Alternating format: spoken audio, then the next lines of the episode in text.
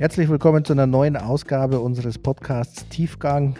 Ich bin gespannt, lieber Bernhard, was du für mich heute für ein Thema ausgewählt hast. All diejenigen, die die letzte Folge und das Intro gehört haben, wissen ja, dass wir uns Themen für den jeweilig anderen überlegen, er die Themen aber vorher nicht kennt und dann mehr oder weniger spontan auf diese ihm vorgeschlagenen Themen reagieren darf, soll, kann, muss, wie auch immer. Bernhard, ich bin gespannt, was du dir für mich ausgedacht hast. Ich grüße dich. Ich freue mich, dass du wieder Zeit gefunden hast und wir den Podcast zusammen machen können. Und ich bin schon echt gespannt, was du hast. Naja, du warst ja nicht nur gespannt, du warst auch eine ganze Ecke neugierig. Klar. Du hast immer wieder so angedeutet nach dem Motto, ich bin gespannt, was da alles so auf mich zukommt. Ja. Florian, grüß dich, dass du da bist, dass wir uns wieder begegnen auf diesem, auf diesem Wege. Ich muss ehrlich gestehen, mich, äh, mich macht dieser Podcast zum Thema Tiefgang richtig an. Ich habe richtig meinen Spaß daran gefunden, weil er bringt uns in einer gewissen Weise näher, denn all diese Themen, die wir anpacken, sind ja Themen, die für uns eine Bedeutung haben. Und äh, unsere, unser Ziel war es ja einfach, lass uns über Themen reden, die uns wichtig sind und nicht über Themen, die einfach nur so in der Zeitung stehen. Und diese Themen haben für mich insofern eine irrsinnige Bedeutung, weil wenn wir so ganz offen darüber reden, was immer uns gerade beschäftigt, dann sind es Themen, die uns doch eine ganze Ecke näher bringen. Und äh, in einer Freundschaft sind gerade solche Themen aus meiner Sicht bestens dazu geeignet, die Freundschaft selbst nie in Frage zu stellen, weil wir uns einfach alles sagen können. Wir können über alles reden. Wir können total unterschiedlicher Meinung sein. Und ich habe mich ehrlich gefreut letzt, äh, beim letzten, dass ich manchmal mit mancher Aussage so ein ganz kleines bisschen gekitzelt habe, ähm, so dass ich das Gefühl hatte, der kleine, die kleine Halsschlagader ist bei dir ein kleines bisschen angeschwollen. Aber das macht nichts. Gut, ähm, fangen wir an. Ich mache es ein kleines bisschen von hinten durch die Brust ins Auge. Ich möchte dich nicht gleich konfrontieren, konfrontieren mit dem Thema. Ähm, Du bist Arzt, dein Vater war Arzt, du hast zwei Geschwister, du bist äh, in, der, in der Mitte von den beiden, von den dreien. Und äh, du hast dich irgendwann entschieden, Medizin zu studieren. Frage, warum Medizin? Es hätte auch Psychologie sein können, es hätte Biologie sein können, es hätte BWL sein können, es hätte Lehramt, Sport und weiß der Geier was noch nicht alles. Aber nein, der Florian Mayer wollte Medizin studieren. Wie kam es denn damals dazu? Ähm, also ich glaube, so wirklich habe ich mich gar nicht dafür entschieden, sondern ich wurde, glaube ich, dazu entschieden, weil äh, mein Vater sich, glaube ich, gedacht hat, der ist geeignet, der wird Arzt. Ähm, und das auch nie so wirklich offen kommuniziert hat, sodass man sich irgendwie mal aktiv damit auseinandersetzen hätte können, sondern das mehr so beiläufig ähm, zementiert hat, äh, was letztlich in mal, Aussagen wie äh, wer so schnell Schnürsenkel bindet wie du, der wird Chirurg, ist doch logisch, oder äh, wer so äh, Hände hat wie du, der kann eigentlich nur Chirurg werden. Und diese Aussagen gab es also äh, viele in unterschiedlichen Abständen, sodass ja letztlich, äh, als ich in die erste Klasse kam und gefragt wurde, was wir beruflich werden wollen, habe ich gesagt Arzt. Also da war die Sache schon klar. Ähm, dann war klar, dass ich irgendwie ein Abitur hinbringen muss, das mich äh, hochschulfähig macht, beziehungsweise mir einen realistischen Einstieg in Medizinstudium ermöglicht. Und ähm, ich habe es dann, ehrlich gesagt, auch nicht mehr so äh, handfest in Frage gestellt. Habe es dann halt gemacht. Hast du, hast du es bisher bereut? Ähm, ja, manchmal, also ich sag mal so, in den harten Phasen habe ich es schon bereut und habe mir gedacht, wärst du mal besser Schreiner geworden. Ähm, insgesamt bin ich aber sehr glücklich mit dem Beruf. Ähm, bin froh, dass ich es gemacht habe, durchgezogen habe, sodass ich jetzt meinen Beruf nicht bereue. Nein, überhaupt nicht. Hm.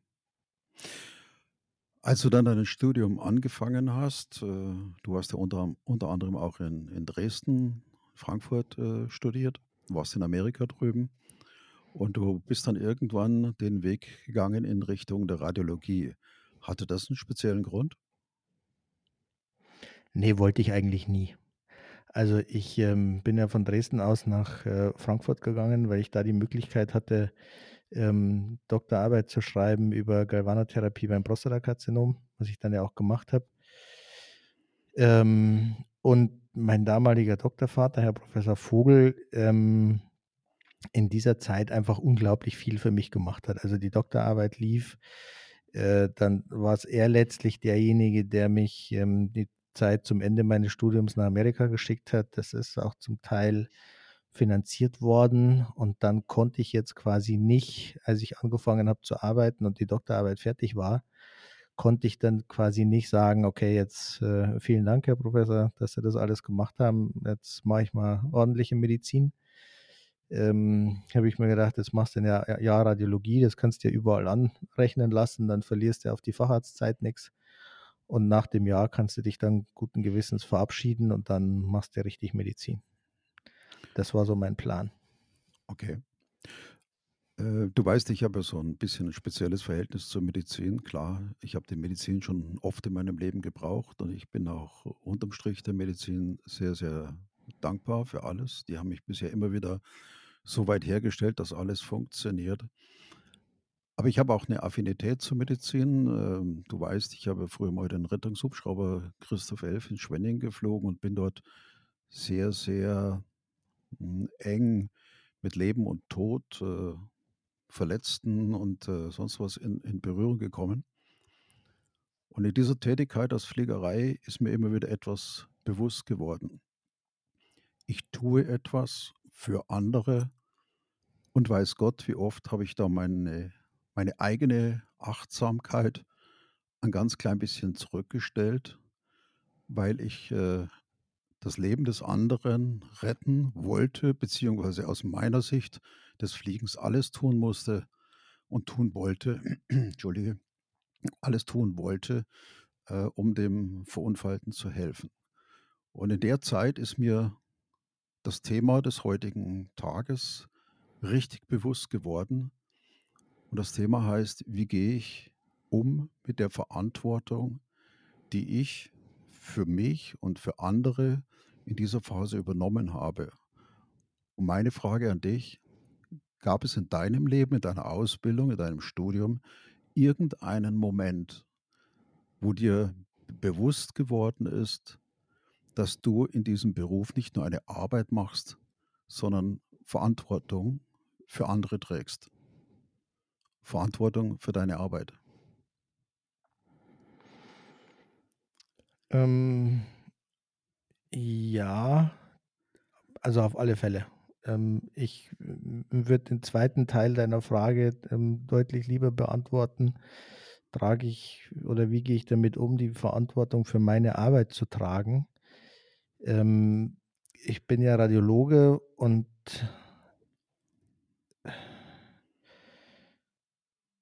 ich sage mal, Fehlbefunde oder übersehene Befunde, die wirklich Konsequenzen haben, sind mir einige unterlaufen.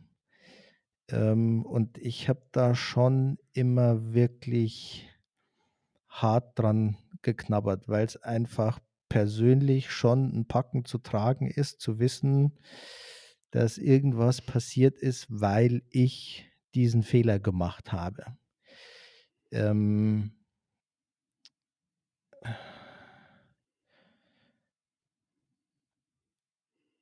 also ich meine, es ging letztlich, also so das Härteste, wo ich auch überlegt habe, mache ich es wirklich weiter, ist, dass schlicht ein Patient wegen eines Fehlers, den ich gemacht habe, am Ende verstorben ist. Ähm, und da habe ich gedacht, ich höre auf.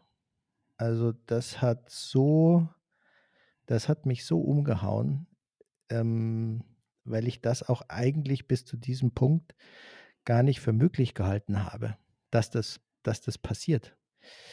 Ähm, da, äh, sag ich mal, ist mir diese ganze brutale Verantwortung meiner interventionellen Tätigkeit so hart ähm, vorgeführt worden und ist mir da um die Ohren geflogen, ähm,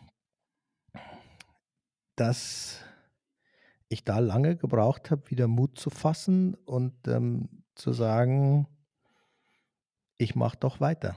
Also das war eine ganz, ganz harte und schwierige Zeit, am nächsten Tag wieder anzutreten und eigentlich mit weichen Knien wieder reinzustechen und weiter zu arbeiten, ähm, in Kenntnis der Tatsache, dass es wieder passieren kann. Das war eine wirklich haarige und schwierige ähm, Zeit. Hast du dieses Weitermachen gemacht, weil du gesagt hast, es ist einfach mein Beruf. Fehler können passieren, vollkommen klar. Ein Fehler in der Medizin kann, nein, ist, kann äh, um ein Vielfaches gravierender sein, als wenn du heute als Schreiner irgendwo einen halben Zentimeter zu viel von dem Holz abschneidest. Was war die Motivation damals, äh, weiterzumachen? War es äh, dieses Ich will es mir beweisen? War es einfach ein Abhaken, es geht weiter? Was waren damals deine, deine dominanten Gefühle, als du das äh, verarbeitet hast? Angst. Also ich hatte wirklich Angst, wieder anzutreten. Ähm, das hat bei mir extreme Unsicherheit ausgelöst. Ähm, weil ich den Fehler in dem Moment, als ich ihn gemacht habe, auch überhaupt nicht, Entschuldigung, auch überhaupt nicht als äh, Fehler erkannt habe. Es hat sich dann auch erst zum Ende gezeigt, dass es ein Fehler war und währenddessen gar nicht. Ähm, also abhaken kann überhaupt keine Rede davon sein. Ähm,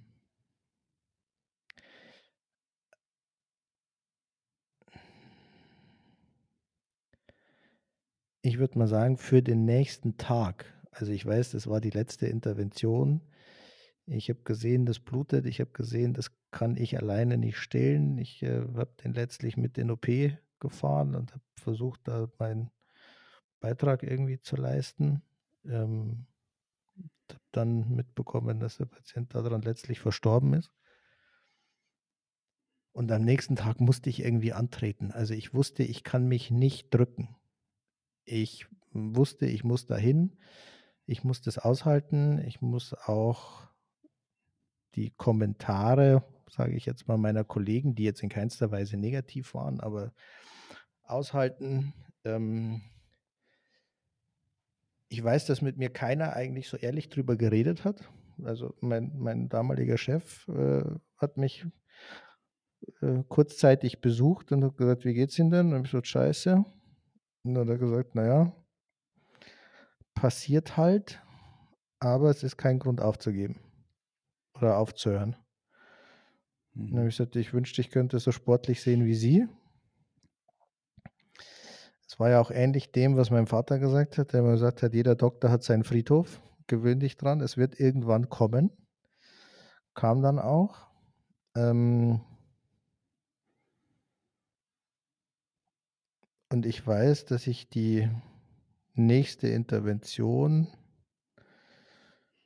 mit extrem weichen Knien gemacht habe, weil ich mhm. mir eben wirklich nicht sicher war oder sicher sein konnte, mache ich jetzt wieder einen Schritt, der am Ende fatale Folgen hat.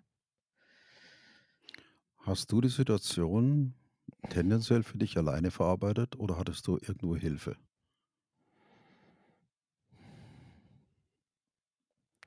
Nein, ich hätte es nicht alleine verarbeiten können. Also wenn ich es hätte alleine verarbeiten müssen, wäre ich wahrscheinlich an der Angst, nochmal so einen Fehler zu machen, ähm, gescheitert. Oder das hätte mich wahrscheinlich dazu gezwungen, aufzuhören. Ähm, und ich habe mir letztlich ja, einen Profi geholt, mit dem ich diese ganze, ja, für mich dann schon irgendwann dramatische Situation aufarbeitet, aufgearbeitet habe. Was ich beeindruckend fand, war, dass es ähm, über die Wochen, die vergingen, äh, so eine Parallelwelt gab. Also die eine, in der einen Welt habe ich weitergemacht und habe mich irgendwie davon erholt. Und in der Parallelwelt ist dieses, ähm, dieser Moment, in dem ich mir bewusst wurde, dass das möglicherweise ähm, zum Tod des Patienten führt, Mhm. ähm, dass ich den immer wieder hatte, aber halt in, in so einer Parallelwelt irgendwie. Und da habe ich gemerkt, dass das nicht, äh, dass das nicht gut ist. Und ich wollte das in irgendeiner Art und Weise ähm, diese, diese, dieses Leben in diesen Parallelwelten nicht dauerhaft haben und wusste, ich muss es entweder aufgearbeitet kriegen oder ich muss den Beruf wechseln. Aber das hätte ich nicht auf Dauer ausgehalten. Mhm. Wenn du jetzt so über die Jahre zurückblickst, wie sehr hat dich dieses Erlebnis damals in deiner weiteren, auf deinem weiteren beruflichen Weg des Mediziners geprägt, verändert, beeinflusst?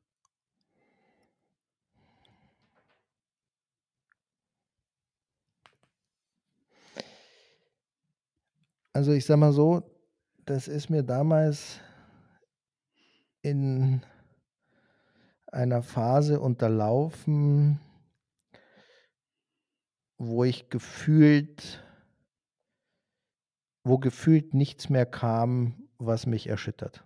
Also ob der Notfall kam oder ob die Routine abgespult werden musste oder ob die Verschlüsse lang und länger wurden, ob die Chemoembolisationen an den abgefahrensten Stellen sind, ob die Nierenblutung kam oder irgendein Beckenarterienabriss. Also es war so ein Gefühl von Leben, stell mir Aufgaben. Ja, und nicht so langweilige. Also mit Gas. Und dann so eine Bruchlandung, eigentlich bei einem, ich würde fast sagen, Routineeingriff, jetzt nicht mal, dass es ein wirklich akuter Notfall gewesen wäre, ähm, hat mir die Flügel ganz schön gestutzt und hat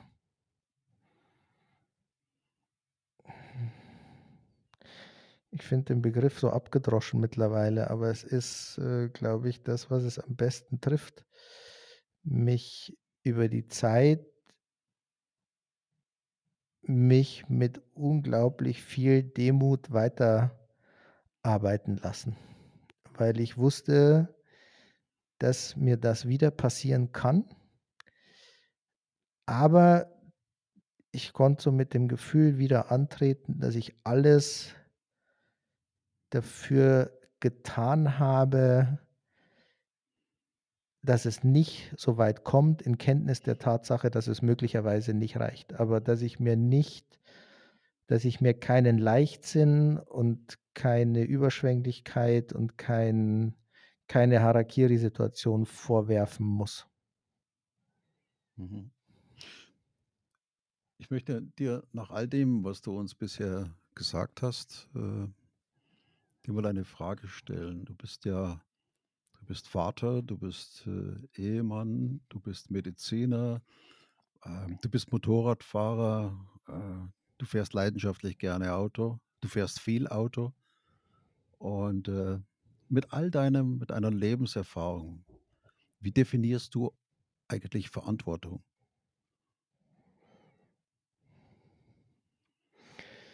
Verantwortung ist für mich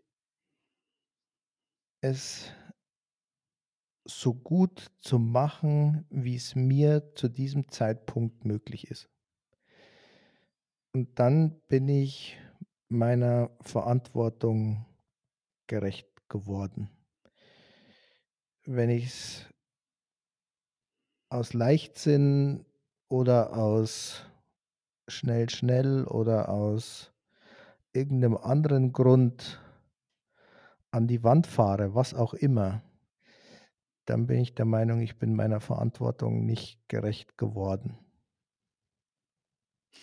Kannst du dir denn vorstellen, dass wenn ein, ein Mensch sich dir anvertraut, äh, egal jetzt in welcher Beziehung, egal in welchem, in welchem Kontext, ein Mensch vertraut sich dir an, dass du dann auch mal oder dass der Mensch dann auch mal eine Verantwortung leichtfertig annimmt und sie eigentlich überhaupt nicht übernehmen kann, die Verantwortung.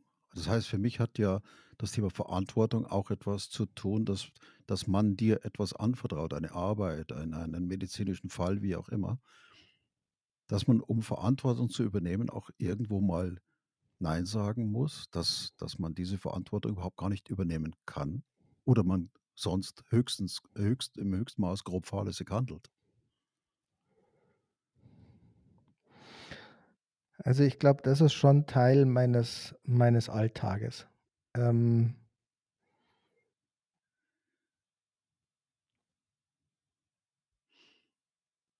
ich habe die Situation eigentlich gar nicht so selten, dass Menschen sagen, ich vertraue ihnen und ich äh, übergebe ihnen die Verantwortung, wohlweislich, dass Dinge passieren können, die ähm, fatale Folgen haben können und womit ich in diesen Situationen meinen persönlichen Frieden machen kann, ist es so gut zu machen, wie es mir möglich ist. Mich so gut vorzubereiten, wie es mir möglich ist. Die Risiken so gut abzuschätzen, wie es mir möglich ist. Ähm, und die Behandlungen selbst so konzentriert und mit maximaler Aufmerksamkeit durchzuführen, wie es mir möglich ist. Das kommuniziere ich auch gar nicht so selten, dass ich ähm, diese Auffassung von Verantwortung habe. Und ich sage auch, dass trotzdem was schiefgehen kann. Aber die Patienten, mit denen ich das ähm, oder die mich danach fragen oder in so einer ich in so einer Offenheit spreche, sind am Ende des Tages ähm, zufrieden damit. Und es war bis jetzt keiner, der gesagt hat, ja, wenn sie nicht sicher sind, dass es klappt, dann äh, gehe ich wieder. Mhm. Ähm, manchmal, wenn ich so ein bisschen Unwohlsein habe äh, bei der Sache, ist es natürlich so, dass man auch, ja, dass man schon mal was riskiert und sagt, das ist jetzt nicht ohne und das Risiko ist jetzt vielleicht höher als bei dem Standardfall, ähm, dann kommuniziere ich das auch so. Ähm, und sehe es dann auch in meiner Verantwortung, wenn ich eine realistische Möglichkeit sehe, mein Ziel zu erreichen, das auch zu tun, auch wenn ich äh, vielleicht sage, das ist, das ist eine heiße Kiste. Mhm. Ähm, weil ich dann, sage ich mal, schon den, den Wunsch des Patienten einfach im Vordergrund sehe, der sagt, okay, ich weiß, dass es schwierig ist und ich weiß, dass es schiefgehen kann, aber ich bitte Sie trotzdem, es zu machen. Dann mache ich es auch, wenn es für mich ein, ich sage mal, abschätzbares Risiko ist ähm, und es gibt Fälle, wo ich sage, da ist das Risiko im Vergleich zu dem Nutzen ähm, so hoch, dass es grob fahrlässig wäre, das zu versuchen. Und dann habe ich es auch noch nicht erlebt, dass die Patienten sagen, und ich will, dass sie es trotzdem machen. Mhm. Ich bin froh, dass es bis jetzt noch nicht eingetreten ist. Ich hoffe, dass die Situation auch nicht kommt weil ich ehrlich gesagt nicht wüsste, was ich ähm, antworten soll, weil es auf der einen Seite natürlich ähm, ich gewillt bin oder nicht gewillt bin, dem Patienten eine Behandlung zu verweigern. Ähm, auf der anderen Seite aber auch nicht gewillt bin, quasi ins offene Messer zu laufen und mehr oder weniger zu sehen, dass die Sache schief geht. Und das ist manchmal ein, schmaler, ein sehr schmaler Grad. Hm, ich würde gerne mal das Thema der Verantwortung äh, von dir, von dir selbst ein ganz klein bisschen wegnehmen.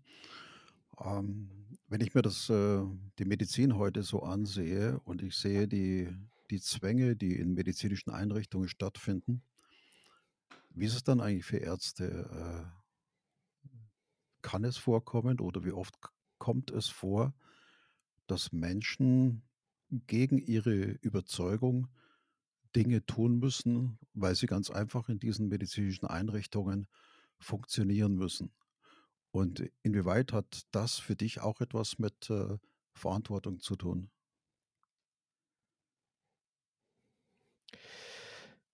Also ich glaube schon, dass das vorkommt, aber ich glaube, dass es nicht die Regel ist. Ähm, und dann ist es natürlich ein Spagat, den man irgendwie schaffen muss zwischen, sag mal, der Verantwortung, die ich meiner Familie gegenüber habe, weil wenn ich es möglicherweise nicht mache, es berufliche Konsequenzen hat, ähm, und der Verantwortung dem Patienten gegenüber. Ähm, ich habe diese extreme Situation Gott sei Dank noch nicht erlebt. Ähm, ich glaube, am Ende des Tages würde ich mir die Freiheit nehmen und diese ganze Sache mit dem Patienten explizit auseinanderklamüsern. Ähm, gar nicht, um die Verantwortung abzuschieben, aber um einfach in aller Deutlichkeit klarzumachen, was mögliche Konsequenzen der Behandlung, der Operation, der Diagnostik sind. Mhm, okay. Weil ich einfach mehrfach erlebt habe, dass die unverblümte Ehrlichkeit Patienten gegenüber bei mir bis jetzt immer zu einem sehr guten und einvernehmlichen und wohlwollenden Ausgang solcher Entscheidungen geführt hat, sowohl in die eine als auch in die andere Richtung. Mhm. Ich meine, wir machen ja auch, äh, den den Podcast, äh, zum zur Prostata und mir fällt da immer wieder ein ein Beispiel ein, wo mir auch dieses Wort Verantwortung, äh, immer wieder mal hochkommt. Du weißt selbst, wie es ist bei der Diagnostik, äh, von von Prostatakrankheiten. Das geht oft los mit der digital-rektalen Untersuchung, dann kommt irgendwann der PSA-Wert. Und dann sagen die Leitlinien, ähm, bei einem Verdacht, den man hat aufgrund des PSA-Wertes, wird eine transrektale Biopsie gemacht. Die transrektale Biopsie ist ja im Grunde genommen eine Biopsie, die man natürlich machen kann, gar keine Frage. Sie ist im Endeffekt mit das Einfachste, aber bei der Durchführung der transrektalen Biopsie kommt es zwangsläufig zu einer Verschleppung der Keime vom Darm in die Prostata. Die Frage ist, der Arzt weiß, dass es so ist, der Mediziner weiß, dass es so ist, äh, es wird, äh, dem vorgebeugt oder behandelt durch die Gabe von Antibiotika. Aber es gibt ja auch andere Wege, die man macht. Aber eine krankenmedizinische Einrichtung bietet das nicht an. Das heißt, der Arzt weiß, dass er im Grunde genommen hier eine Art von Krankheit verursacht im Rahmen seiner Diagnose. Und gleichzei äh, er er wird im Prinzip auch, na ja, ich will mal sagen, verpflichtet, weil es in seinem Haus so gemacht wird, äh, weil es in den Leitlinien so steht. Aber, äh, ich persönlich, und ich sage jetzt wirklich ich persönlich, der Bernhard, sagt, das ist das ist, wenn man Alternativen kennt und Alternativen sieht, ja auch keine gute Medizin. Inwieweit hat das etwas mit Verantwortung zu tun? Was mutet man dort dem Patienten zu, obwohl es im Grunde genommen gar nicht nötig wäre? Also, ich glaube, dass sowas ganz häufig damit zu tun hat, dass man, ähm, Sachen gar nicht zwingend in Frage stellt, weil es einfach weil man es im Studium so gelernt hat und weil's, ähm, auf der ersten Station genauso gemacht wurde, weil es die Oberärzte so gemacht haben, weil es der Chef so gemacht hat. Und am Anfang ist es ja einfach ein ich sage mal, nachmachen, ein, ähm, gucken, wie gehen erfahrenere Kollegen mit Situationen um, das ist ja nicht nur die Medizin, die man lernt, dass man sagt, mit welcher, ähm, mit welcher Dicke des Fadens nähe ich was, sondern das, was am Anfang auf einen einprasselt, ist ja dieses gesamte System Medizin. Ähm, wie wird mit den Aussagen von einem Chef umgegangen? Wird das einfach gemacht? Wird das kritisiert? Wenn es kritisiert, was passiert dann? Äh, werden Kollegen dann freigestellt? Kriegen die OP-Verbot? Wird das konstruktiv äh, besprochen? Führt das möglicherweise zu einer Verfahrensänderung? Ähm, wie gehen ältere Oberärzte mit sowas um? Wie machen die es? Ähm, sehen die es kritisch? Sehen die es gar nicht kritisch? Sehen die überhaupt kein Problem? Ähm, wie ist das mit anderen Berufsgruppen? Wie ist das mit OP-Personal? Wie ist das mit äh, Pflegepersonal? Wie, was haben die zu diversen Sachen oder Umständen für eine Meinung, was ja auch immer nochmal ganz wichtig ist, jetzt nicht nur ärztliche Meinung zu hören, sondern vielleicht auch andere. Und das alles passiert eigentlich, ohne dass man es aktiv merkt. Also ohne, dass man jetzt bewusst sagt, guck mal, die Entscheidung ist aus den und den Gründen gefallen und der setzt es um oder der andere nicht. Und warum setzt das um und der andere nicht und hat das Konsequenzen oder nicht, sondern das ist ja alles das, was ich sage mal, ab morgens um sieben oder um acht auf einen einströmt, aber was man gar nicht bewusst als Lernkurve wahrnimmt. Ähm, und wenn man jetzt ein Verfahren ähm, lernt oder lernen soll, das nie einer in Frage gestellt hat, dann ist es, glaube ich, nicht trivial zu sagen, das, was ihr alle hier macht, ich bin zwar der Jüngste, aber das, was ihr alle hier macht, ist scheiße. Mhm. Weil man kann doch auch so und so, weil ich positioniere mich ja mit so einer Aussage oder mit so einer Haltung außerhalb der Gruppe und sage, ich weiß es besser, obwohl ich der Jüngste hier bin und ihr habt alle keine Ahnung. Ähm, und das wird natürlich Konsequenzen haben. Jetzt nicht im Sinne, dass ich meinen Job verliere, aber ich sage mal, gerade als junger Arzt ist man in hohem Maße darauf angewiesen, Kollegen zu haben, die einem mit einem gewissen Wohlwollen gegenüberstehen, die einem was zeigen, die Erfahrung weitergeben, die Lebenszeit darauf verwenden, um mir was zu zeigen, was zu erklären, was machen zu lassen, was sie selber aufgrund der, deren Erfahrung dreimal schneller könnten. Mhm. Ähm, und wenn man diesen Punkt erreicht hat, dass man endlich dort ist, dass man einen, einen Oberarzt hat oder vielleicht zwei, die einem ihr Wissen weitergeben, ihr hart erworbenes Wissen und ihre Erfahrung, das setzt man nicht einfach aufs Spiel. Also das weiß ich aus eigener Erfahrung, dass man dieses zarte Pflänzchen ähm, täglich gießt, ja, in der Hoffnung, dass es lange gedeihen möge. Mhm, ähm, und dann herzugehen und zu sagen, die Transrektale ist doch völliger Bullshit, ähm, das kommt nicht. Also das ist, das ist extrem schwierig, wenn sowas über ich sag mal, Generationen vor einem, über die älteren Assistenten, über die Altassistenten, über die Funktionsoberärzte, die Fachärzte, die Oberärzte, den leitenden Oberarzt, den Chef und dann ja auch in anderen Kliniken genauso. Also es ist ja nicht so, dass das an einer Klinik isoliert ist, sondern wenn ich an eine andere Abteilung gehe oder mich mit den Assistenten an einer anderen Abteilung unterhalte, da ist es ja auch nicht anders. Und ich glaube, dass all das dazu führt, dass man am Ende über viele Sachen, die diskussionswürdig wären, gar nicht auf die Idee kommt, die zu diskutieren, weil es ja jeder so macht. Also ich glaube, man kann das vielleicht damit vergleichen, ob du dir jemals die Frage gestellt hast, ob du eigentlich eine Frau bist. ja. Nein, hast du wahrscheinlich nicht weil von vornherein klar war, Mutter hat gesagt, mei, der Bursch auch. Äh, und die Kumpels haben gesagt, mei, der Bursch auch, so einer von uns. Und am Ende des Tages bist du über 60 Jahre durch dein Leben gegangen und hast das nie in Frage gestellt. Das stimmt, ja.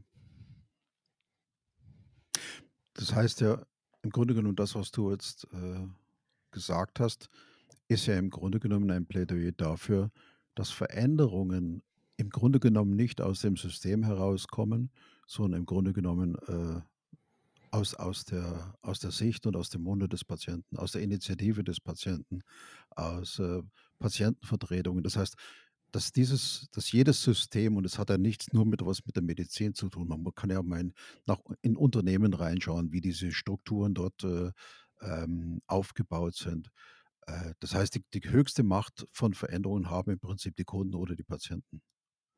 Nee, Langfristig. das, das glaube ich, das, weil, hm, nee, das glaube ich nicht. Ähm, ich glaube schon, dass Systeme Veränderungen erfahren können, wenn sie für den Arzt oder für den, das Krankenhaus ähm,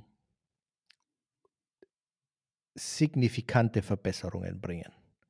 Mhm. Also wo man sagt, ähm, das ist einfach so viel besser als das, was bis jetzt da war. Da kann Okay. man einfach nicht dran vorbeischauen. Also wenn ich ähm, bei uns gucke, wir haben ja bei diesen langen Gefäßverschlüssen am Oberschenkel irgendwann kaum noch Stents äh, oder deutlich reduziert Stents eingebaut und das aufdilatiert, weil wir eben gesehen haben, dass das Freifräsen so viel besser funktioniert. Ähm, mit Ergebnissen, die wir manchmal selber nie erwartet hätten. Und man sagt, okay, an dieser Geschichte kann man einfach nicht vorbeischauen. Aber wenn es jetzt für den Arzt und für das Krankenhaus, und da sage ich, lasse ich den Patienten bewusst vor, außen vor, nur kleine Veränderungen oder kleine Verbesserungen bringt, ähm, dann setzt man für so eine kleine Verbesserung diese wahnsinnige Energie, die eine Veränderung mit sich bringt, die setze ich dafür nicht ein. Ja, das ist für den Patienten wäre es besser, aber wenn es jetzt sowieso selten ist und er dafür das Antibiotikum braucht, mei, dann braucht es halt, aber deswegen würde sich jetzt keiner irgendwo querlegen oder ein neues System einführen oder auf Fortbildung gehen oder auch nur das Risiko in Kauf nehmen, dass es im Rahmen der Lernphase irgendwann mal schief geht, weil systemintern hat man ja ein Vorgehen, das funktioniert. Mhm. Wir sind natürlich immer dann, wenn wir beide uns über die Medizin unterhalten, sehr, sehr, sehr schnell in, in medizinischen äh, Ecken und Themen, wo wir uns auch entsprechend vertiefen. Ich möchte aber, möchte uns beide gerne wieder zurückbringen zum, zu unserem Thema Verantwortung. Ich hatte ja das Glück, dass ich äh, deinen Vater noch kennenlernen durfte. Und der hat immer gesagt, Bub, oder der hatte den Wahlspruch, was immer du tust, tu es unter einer Bedingung, dass es dir hinterher gut geht. Richtig. Kannst du zu diesem Gedanken deines Vaters den Begriff Eigenverantwortung hinzufügen? Ergibt das für dich Sinn? Ja, auf alle Fälle. Also mein Vater hat immer gesagt, das Wichtigste ist, dass es dir gut geht. Das war sein, das war also wirklich der Wortlaut. Das habe ich, glaube ich, mehrere hundert Male oder mehrere tausend Male gehört. Am Anfang habe ich immer gedacht, was für ein, für ein egoistischer Ansatz, durch sein Leben zu gehen. Ähm, ich hatte mich dann irgendwann mal in der Tat lange mit ihm drüber unterhalten und habe da eigentlich erst verstanden, dass es alles ist, aber mit Sicherheit nicht egoistisch. Ähm, und dass es letztlich, äh, wenn ich in der Lage bin, so selbstreflektiert zu handeln, dass ich sage, ich handle so, dass es mir dabei gut geht, ich keinen habe über die Klippe springen lassen und auch keinen vergessen habe. Und erst dann, wenn es nicht nur mir dabei scheinbar gut geht, sondern auch allen anderen mit dieser Entscheidung gut geht oder so gut wie möglich geht, dann geht es mir am Ende wirklich gut. Wenn ich jetzt weiß, ich gehe über Leichen und gucke, dass ich einfach nur den Vorteil draus habe, geht es mir am Ende des Tages ja nicht wirklich gut. Und das ist eine unglaublich komplexe Aussage, die ich aber erst wirklich Jahre später so wirklich verstanden habe. Ähm, und dass ich heute das ganz oft mache und mir denke, womit geht es mir gut? Und ich nicht selten dafür sorge, dass ein anderer Mensch einen Vorteil hat, ich möglicherweise 'n Nachteil, aber es mir damit gut geht. Und dann ist es auch ja, ist der Begriff Eigenverantwortung an dieser Stelle, ähm, äh, äh, in sehr guter Gesellschaft. Kann es aber dann auch passieren, dass, äh, die Eigenverantwortung, äh, und die Verantwortung für anderen in diesem Augenblick kollidieren und zu einem ganz massiven Konflikt führen? Beispiel? Mhm. Ich frage dich deswegen danach, weil ich keins habe. Ja, Weil ja. weil ich weil ich bis jetzt, wann immer ich mir die Zeit genommen habe, um die eine Entscheidung so bewusst und detailliert zu treffen ich noch nie diesen Konflikt erlebt habe, dass es mir möglicherweise gut geht und 'nem anderen schlecht, weil's mir dann einfach damit nicht gut geht. Und damit diese dieser Entscheidungsgrundsatz, würde ich ihn fast nennen, einfach nicht erfüllt ist.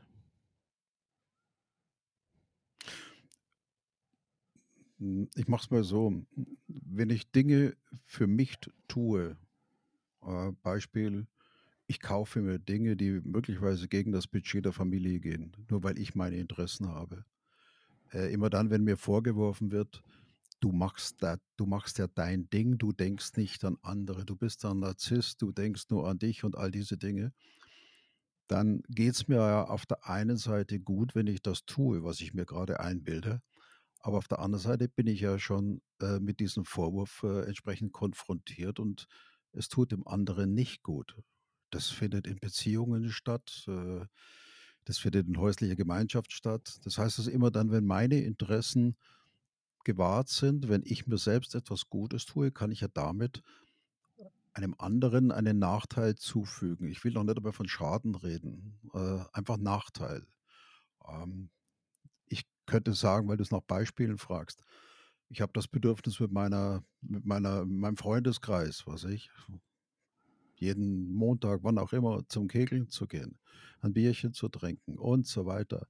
Und, äh, egal, was, äh, die Familie an diesem Tag vorhat, es ist in Stein gemeißelt, an diesem Tag gehe ich meinen meinen Bedürfnissen nach und es kümmert mich überhaupt nicht, ob's dem Kind heute vielleicht schlecht geht oder was auch immer. Das heißt, einfach mein meine Eigeninteressen gegenüber äh, gegen Interessen anderen zu stellen, wo ich dann sagen kann: „Okay, was ich tue“ „das, äh, tue ich, weil's mir gut tut, aber auch gleichzeitig mit dem, was ich tue und mir gut tut, ähm, verletze ich vielleicht jemand anderes.“ Also, das meine ich, wo wo dieses, ähm wo diese beiden Verantwortungen für mich selber, das Eigeninteresse von mir und die Verantwortung für andere vielleicht einfach kollidieren und ich in einem Gefühl drin bin, wo es oder in einer Situation komme, die einfach für einen von Beteiligten nicht nicht so gut ist.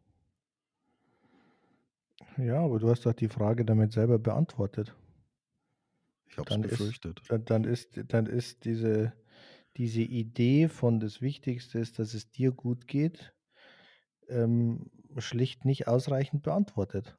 Wenn Mhm. ich wenn ich letztlich gehe und sage: „Ich mache es gegen die Interessen meiner Kinder“, werde ich das oder meiner Familie werde ich dieser Freizeitaktivität mit schlechtem Gewissen nachgehen. Und dann habe ich die Möglichkeit, es zu lassen und den Montagabend daheim zu hocken und dann geht's mir auch scheiße. Ja, weil Mhm. ich mir denke: „Eigentlich wäre ich lieber“ „äh, unterwegs, aber geht halt nicht.“ Und dann, ähm, ja, ist es letztlich an mir in diesem Fall Mittel und Wege und Lösungen zu finden wie ich guten Gewissens mit meinen Kumpels losziehen kann. Und das Mhm. kann ganz unterschiedliche, äh, Aspekte haben. Also, das, äh, kann sein, dass der Babysitter organisiert wird, dass meine Frau auch weg kann oder ich erst gehe, wenn die Kinder sowieso im Bett sind oder ich vielleicht nur jede 2. Woche gehe oder ich, äh, in familiärer Hinsicht irgendeinen Ausgleich schaffe, weil ich ja erst dann, wenn auch Menschen, die mir wichtig sind, in dem Fall meine Familie ich erst dann guten Gewissens zum Kegeln und zum Saufen gehe, wenn es denen auch gut geht. Mhm. Und das ist nicht immer einfach und das ist häufig ein, ein kreativer Prozess hin zu einer Lösung, die es gibt. Und die ist nicht immer einfach und die ist nicht immer einfach zu finden und das liegt nicht immer nur an mir. Aber ich bin der Meinung, wenn alle beteiligten Parteien eine Lösung wollen, dann gibt es die. Mhm. Florian, ich habe zum, zum Schluss ähm, eine Frage. Du hast, äh, du hast zwei Kinder, die deine ist jetzt schon äh, im Gymnasium, die kleine ist äh, vom Alter her noch nicht ganz, noch nicht ganz so weit. Mhm. Ähm, du möchtest mit deinen Kindern oder deinen Kindern mal klar machen, was ist Verantwortung? Vielleicht fragt dich dein Bub, Papa, was ist, äh, was ist Verantwortung? Oder es geschieht irgendetwas, wo du das Gefühl hast, er hat eine Verantwortung übernommen und ist dieser Verantwortung nicht gerecht geworden. Fragen wir jetzt bitte nicht nach einem Beispiel. Ähm, wenn, ich da, wenn, wenn du dir gerade so vorstellst, dein Bub steht vor dir und sagt eben, Papa, was ist, was, was ist Verantwortung?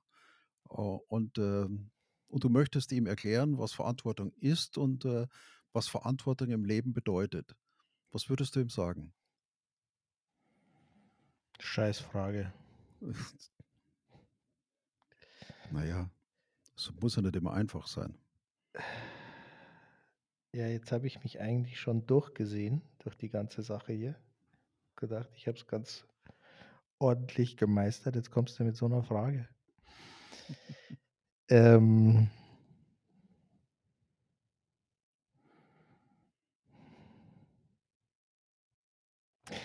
also vorneweg, wenn ich äh, im, im Vorfeld mitbekomme, dass ich merke, dass er Verantwortung für etwas übernimmt, was er gar nicht übernehmen kann, sehe ich es eigentlich als meine Aufgabe als äh, Vater zu sagen, ist nicht.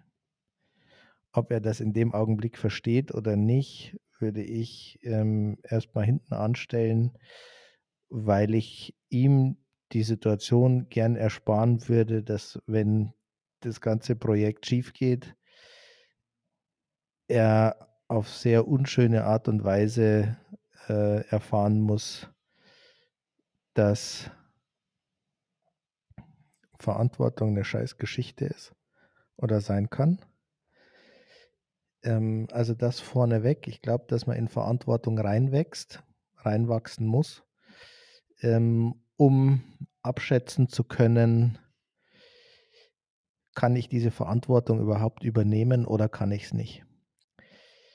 Ähm, wie würde ich versuchen, ihm das zu erklären?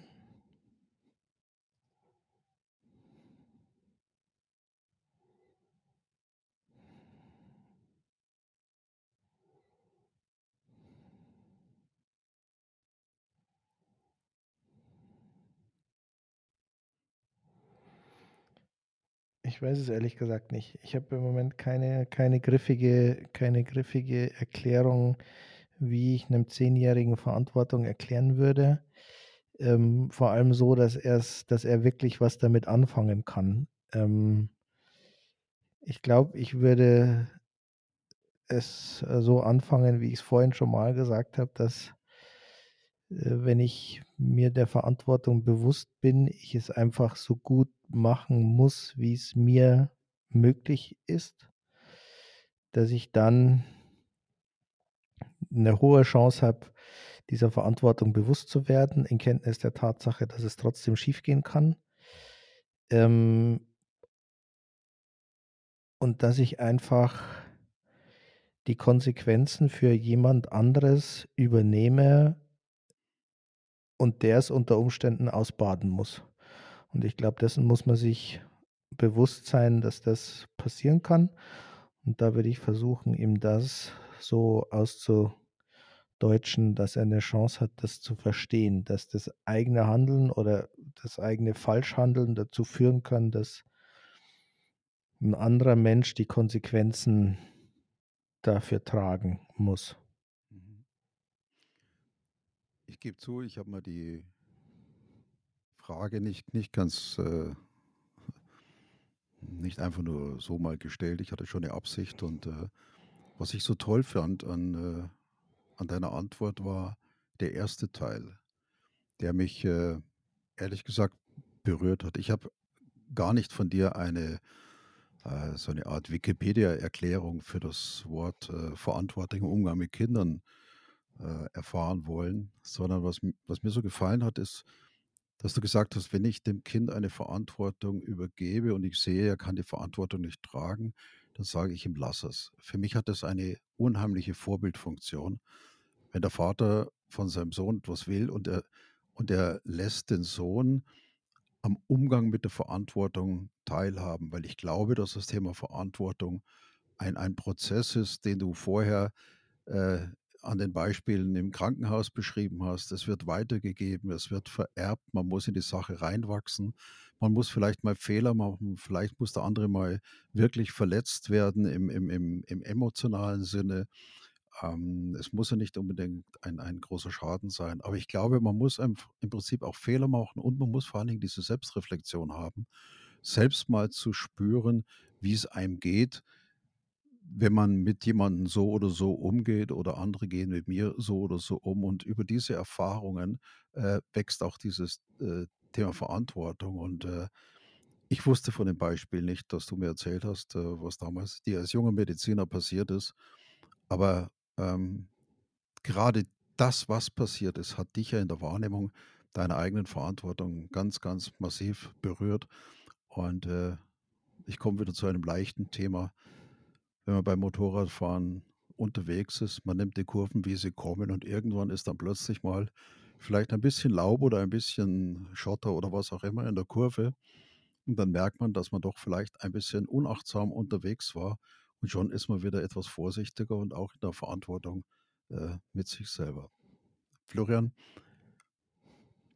ich möchte das Thema Verantwortung, das ich dir heute gestellt habe, an dieser Stelle abrunden. Ich bin mir darüber im Klaren, wir könnten auch gemeinsam noch lange, lange über dieses Thema reden, sowohl theoretisch, Praxis, praktisch. Wir haben genug äh, Lebenserfahrung, dass wir das tun könnten. Ähm, mir hat es wieder viel gegeben, wie du, wie du diese Themen siehst. Äh, ich sage mal an dieser Stelle als Bernhard, als Freund, danke. Es war schön, mit dir darüber zu reden. Und äh, ich wünsche allen Zuhörern einfach einen schönen Tag, einen schönen Abend. Wann immer ihr diesen Podcast hört, was ihr damit macht, geht in euch selber, schaut in den Spiegel. Es ist nicht unsere Absicht, jemanden zu verändern.